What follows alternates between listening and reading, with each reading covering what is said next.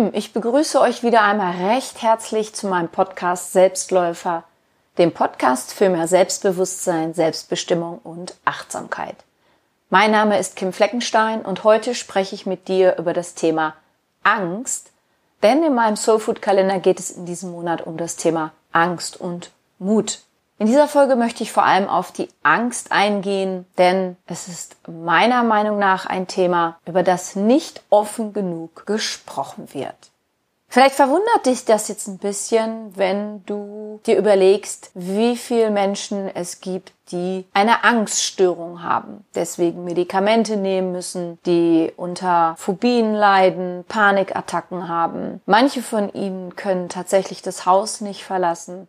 Wenn du also überlegst, wie viele Menschen es gibt, die darunter leiden, wie komme ich dazu zu sagen, dass es ein Thema ist, über das nicht genug gesprochen wird? Ja, ich glaube, es wird nicht offen und richtig darüber gesprochen. Denn meistens ist es so, dass ein Mensch lange, lange, lange Zeit mit seinen Ängsten versucht, alleine umzugehen, sie irgendwie in den Griff zu bekommen. Er möchte nicht sagen, dass er Angst hat, dass er sich fürchtet, dass er unter irgendwelchen Zwängen leidet, dass er sich vor etwas fürchtet, dass er existenzielle Sorgen hat. Und je weniger wir über etwas sprechen, desto schlimmer wird es.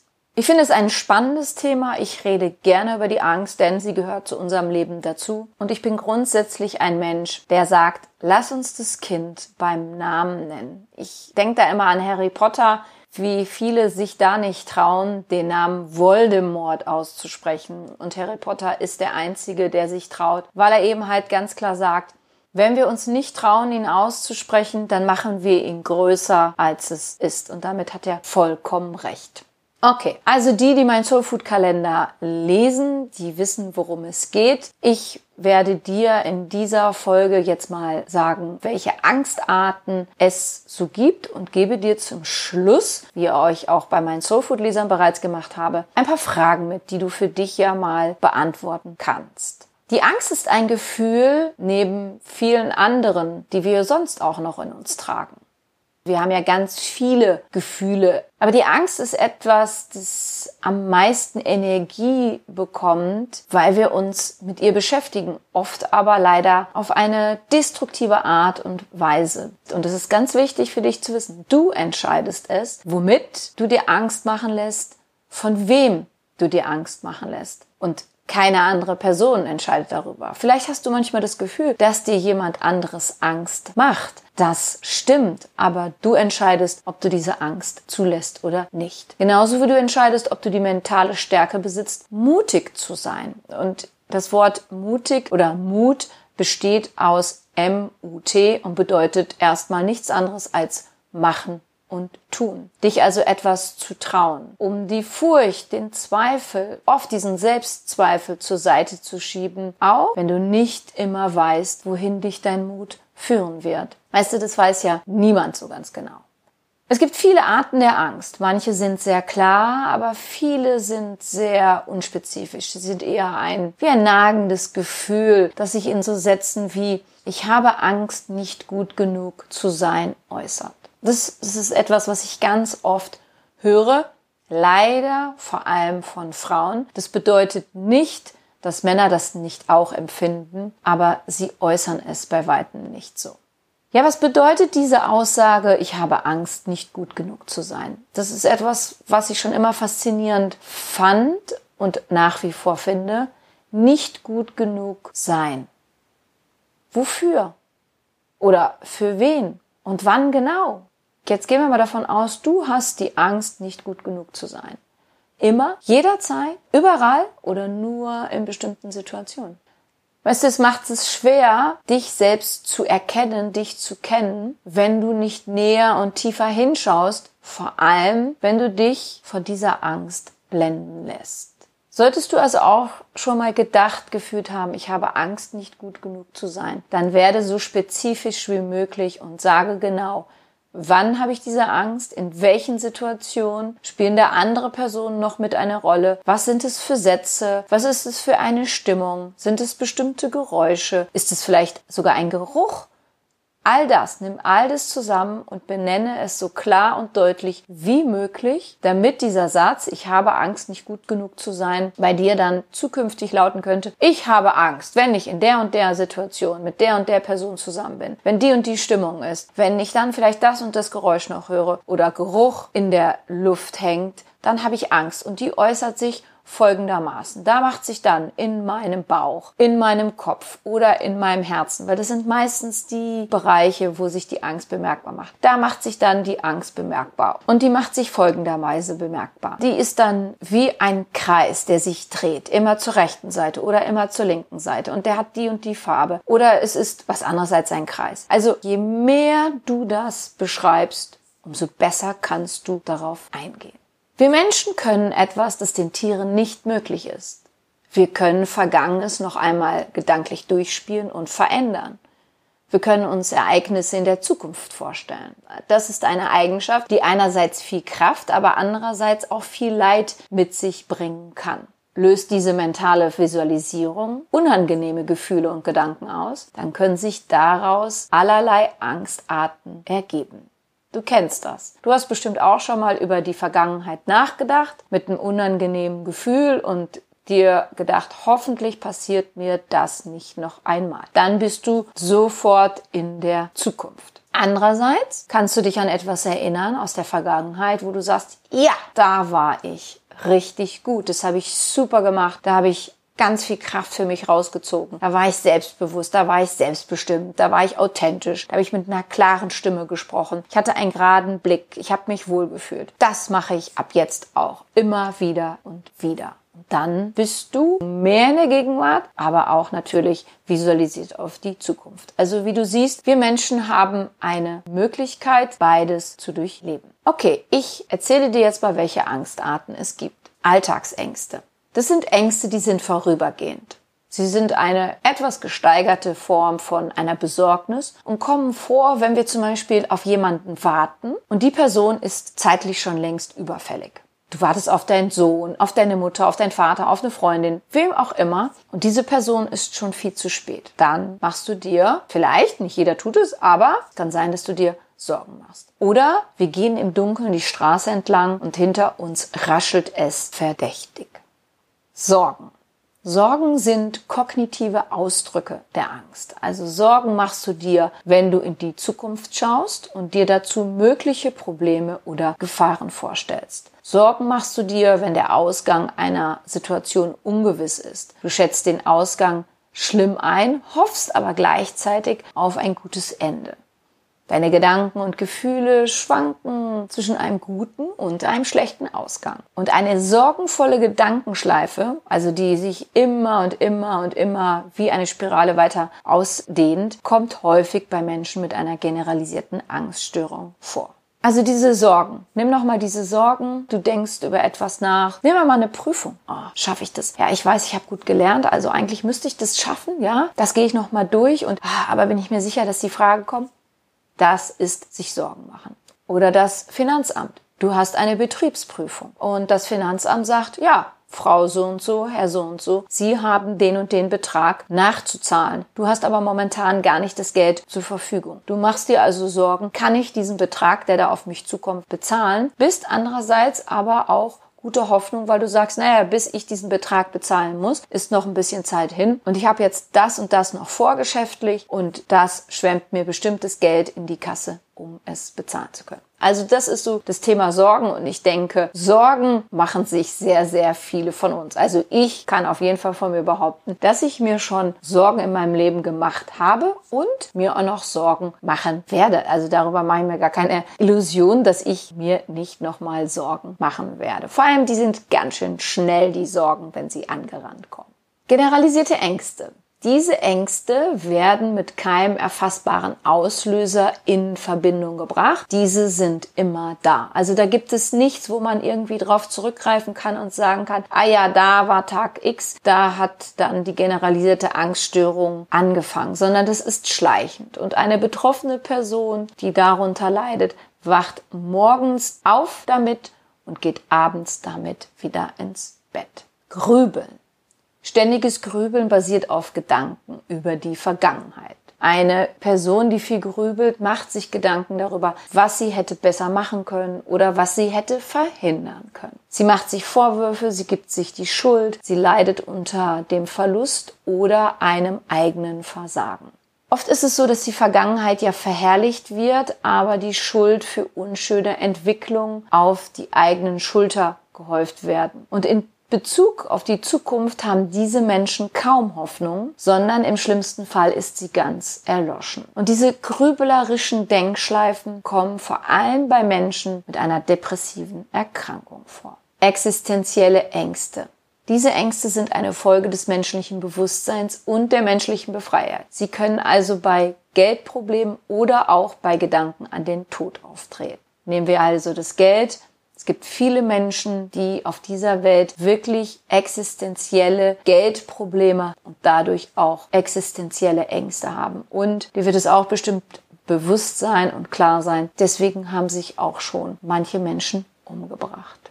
Furcht. Das Gefühl der Furcht tritt auf, wenn eine gegenwärtige Situation als Bedrohung wahrgenommen wird. Also die Seele reagiert auf etwas, das bereits da ist oder als Gefahr sich anbahnt. Die Furcht ist konkret begründbar. Da kann man wirklich sagen, das und das ist es. Und sie wird daher auch als Realangst bezeichnet. Durch die Furcht kann Panik auftreten, die sich zu einer minutenlangen Panikattacke ausweiten kann. Sowohl die Furcht als auch die Panik klingen wieder ab, sobald die Gefahr vorbei ist. Nehmen wir das Thema Furcht und denken an Krimis, Thriller, Horrorfilme. Ich denke, dann weißt du, wovon ich spreche. Als nächstes kommt auch ein wichtiges Thema, der Zweifel. Ein Gefühl von Zweifel verbunden mit einem dementsprechenden Gedanken stehen aus psychologischer Sicht für Unsicherheit, Ungewissheit. Es gibt diverse Arten des Zweifels, wie die Richtigkeit einer Entscheidung, die zu treffen ist oder getroffen wurde. Ah, habe ich das richtig gemacht? War das jetzt eine richtige Entscheidung? Ein Sachverhalt kann in Zweifel gezogen werden, aber auch die eigene Person. Und dann sprechen wir von Selbstzweifel. Manche Zweifel sind angebracht und dienen der näheren Überprüfung einer Situation. Also es ist ja gut, manchmal zu zweifeln und zu sagen, ah, mache ich das jetzt richtig oder will ich da nicht nochmal drüber nachdenken? Aber Zweifel können auch so stark werden, dass sie einerseits jemanden lähmen und andererseits die Vorstufe einer Angststörung sein können. Und wenn du das Wort Verzweiflung nimmst, in der Verzweiflung hat die Person das und das getan. Dann denk immer dran, in dem Wort Verzweiflung steckt der Zweifel. Das heißt also, die Person hat an sich selbst gezweifelt, hat sich zu diesem Verhalten hinreißen lassen, weil es der Zweifel an der eigenen Person war. Eine weitere Angstart ist die Herzneurose. Bei der Angst geht es darum, einen Herzanfall zu erleiden.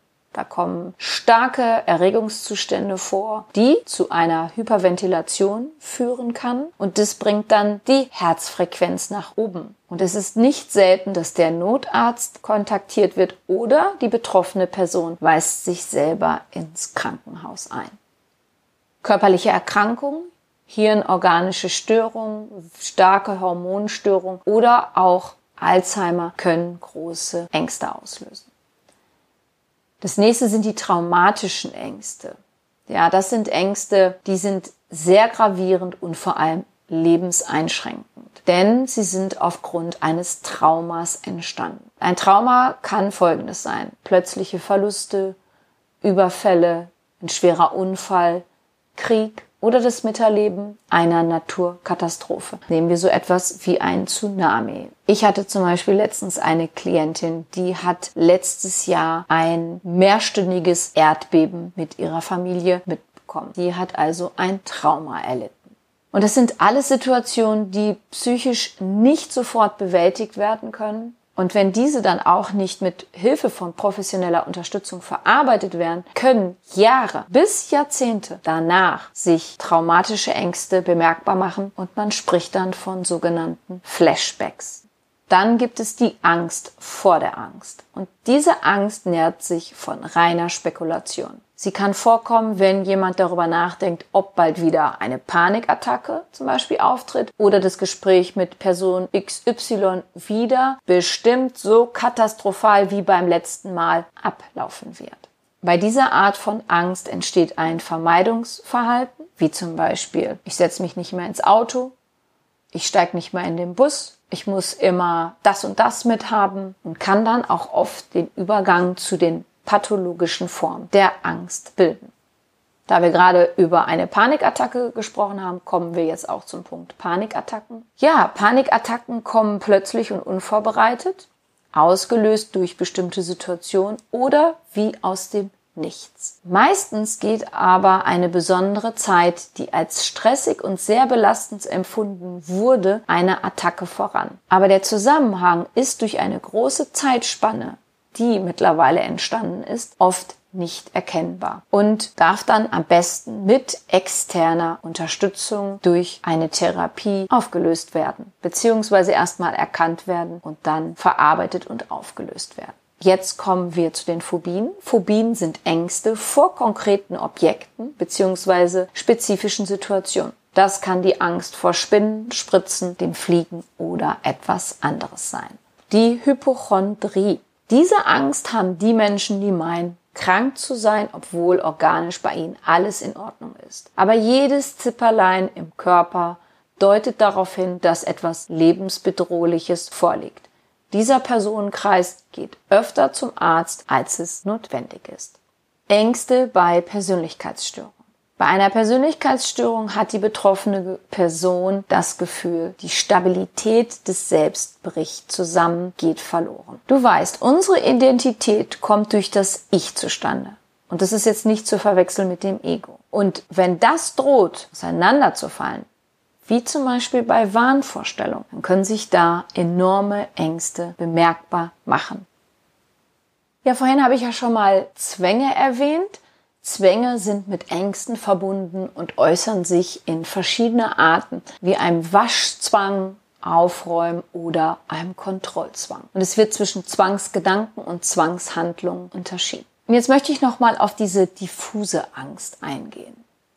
Vielleicht hast du auch schon eine diffuse Angst empfunden in Bezug auf dein Aussehen, deine Person im Allgemeinen, deine Figur, deine Zukunft, dein Humor oder du hast eine diffuse Angst in Bezug auf die Beziehung, in der du lebst oder dass du Single bist und ein Leben lang Single bleiben musst oder du hast eine oberflächliche Diagnose bekommen von einem Arzt, der sagt, ja, es könnte das sein, es könnte aber auch das sein, wir sind noch nicht sicher, müssen noch weitere Untersuchungen abwarten. Dann ist es so eine diffuse Angst, die sich bemerkbar macht und in diese Richtung von Sorgen geht. Meiner Meinung nach ist allerdings die größte Angst auf dieser Welt, nicht geliebt zu werden. Von der Gesellschaft, von einer bestimmten Person oder der Person, mit der jemand gerade in einer Partnerschaft lebt.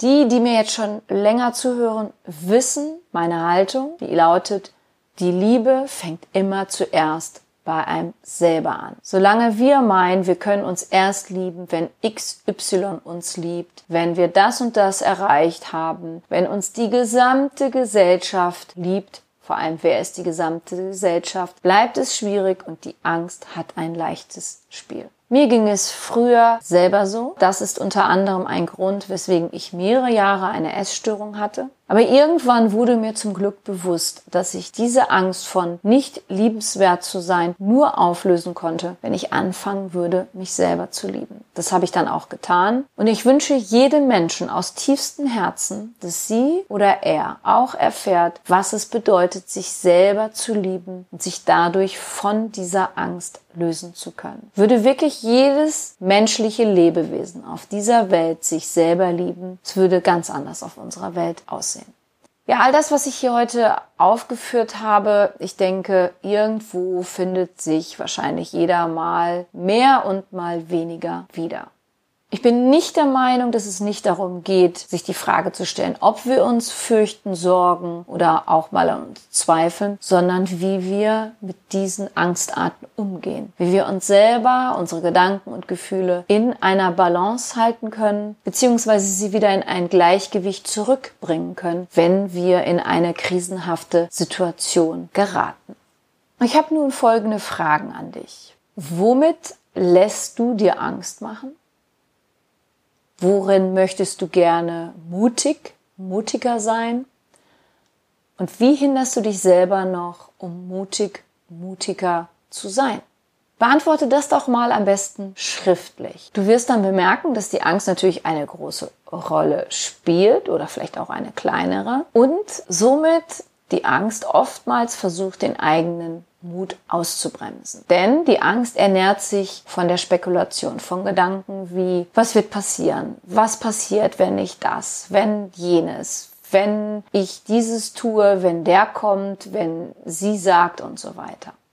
Ich habe für mich selber und natürlich auch in zahlreichen Sitzungen mit meinen Klienten festgestellt, dass die meisten Befürchtungen, Sorgen oder Ängste gar nicht so eingetreten sind oder auch überhaupt nicht eingetreten sind. Aber natürlich gibt es auch Ängste, die tatsächlich eingetreten sind. Ich habe eine Klientin, die habe ich mal gefragt, welche deiner Ängste sind eingetreten? Und sie sagte, die Angst, dass meine Mutter stirbt und ihre Mutter ist gestorben. Also die Angst hat sich bewahrheitet. Aber was sie dann auch verstanden hat, ist, dass diese ganze Phase des sich Angstmachens nichts daran hindern konnte, dass ihre Mutter stirbt. Und sie sagt heute rückblickend, hätte ich mir mal weniger Ängste gemacht und die Zeit mit meiner Mutter noch so genossen, dass ich diese Zeit hinterher rückblickend nochmal als was ganz, ganz Besonderes ansehe. Also ganz wichtig, ja. Deine Angst, deine Sorgen können nicht verhindern, dass etwas tatsächlich eintritt.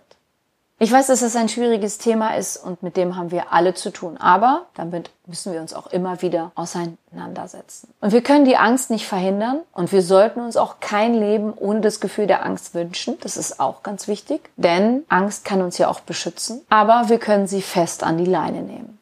Und solltest du feststellen, dass du zu einem dieser Angstart, die ich heute dir vorgetragen habe, stark tendierst, die zum Beispiel häufiger Sorgen machst, als es normal und vor allem für dich gut und gesund ist, dann ist es angebracht, dass du dir professionelle Unterstützung holst. Solltest du an dem Thema interessiert sein, es gibt bei Soul Food noch Tipps und Übungen zu diesem Thema im Laufe des Monats, dann macht es Sinn, dass du dich in meinem Kalender dazu anmeldest. Bis Ende des Jahres 2019 ist deine Teilnahme noch kostenlos. Ab Januar 2020 wird Soul Food kostenpflichtig.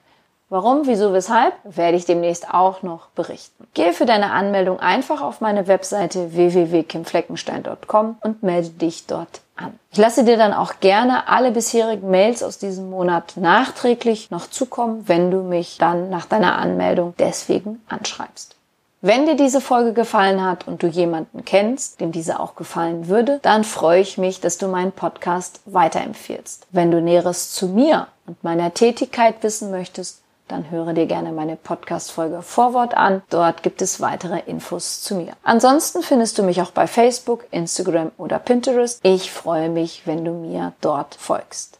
Ich danke dir, dass du meinen Podcast hörst. Ich bedanke mich für dich, für dein Zuhören, für dein Dasein. Ich glaube an dich.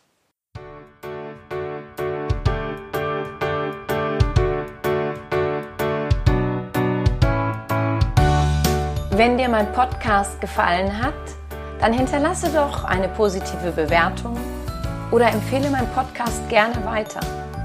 Besuche auch meine Website www.kimfleckenstein.com, folge mir bei Facebook und Instagram oder höre in meine Programme bei Amazon, Apple, Audible und Google rein.